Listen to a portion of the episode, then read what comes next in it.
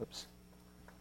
Okay, simul iustus et peccator, which means at the same time saint or justified and sinner. Sinner and saint.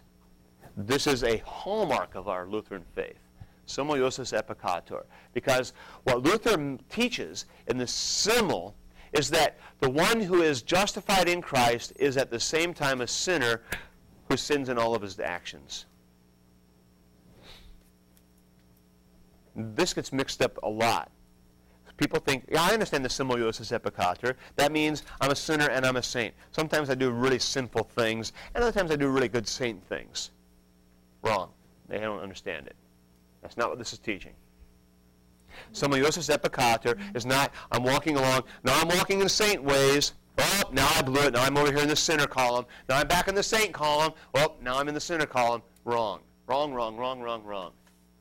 What simul iustus et peccator means is that you are top to bottom, all the way through everything you do, all the way saint, all the way sinner, all the time. That's what the simul is really after. So, is sin part of me? Yeah, I'm a sinner. And am I justified? Yeah, I'm forgiven in Christ all the way, all the time. Not a back and forth thing.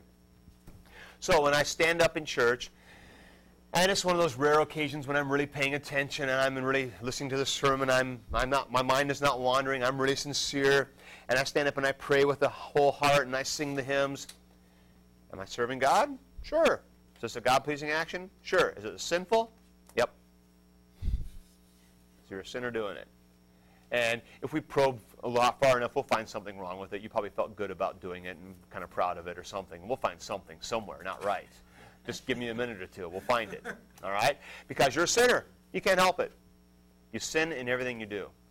Conversely, suppose you're out kind of wasting time, not doing God's will, sinning. Yeah, you sinned. But you see, in Christ, you're still forgiven and all of your actions become forgiven. And even your half hearted, half baked attempts, even those get God's grace and are forgiven. And God says, Good work! Cha-ching! Counted in the plus column. What's with that?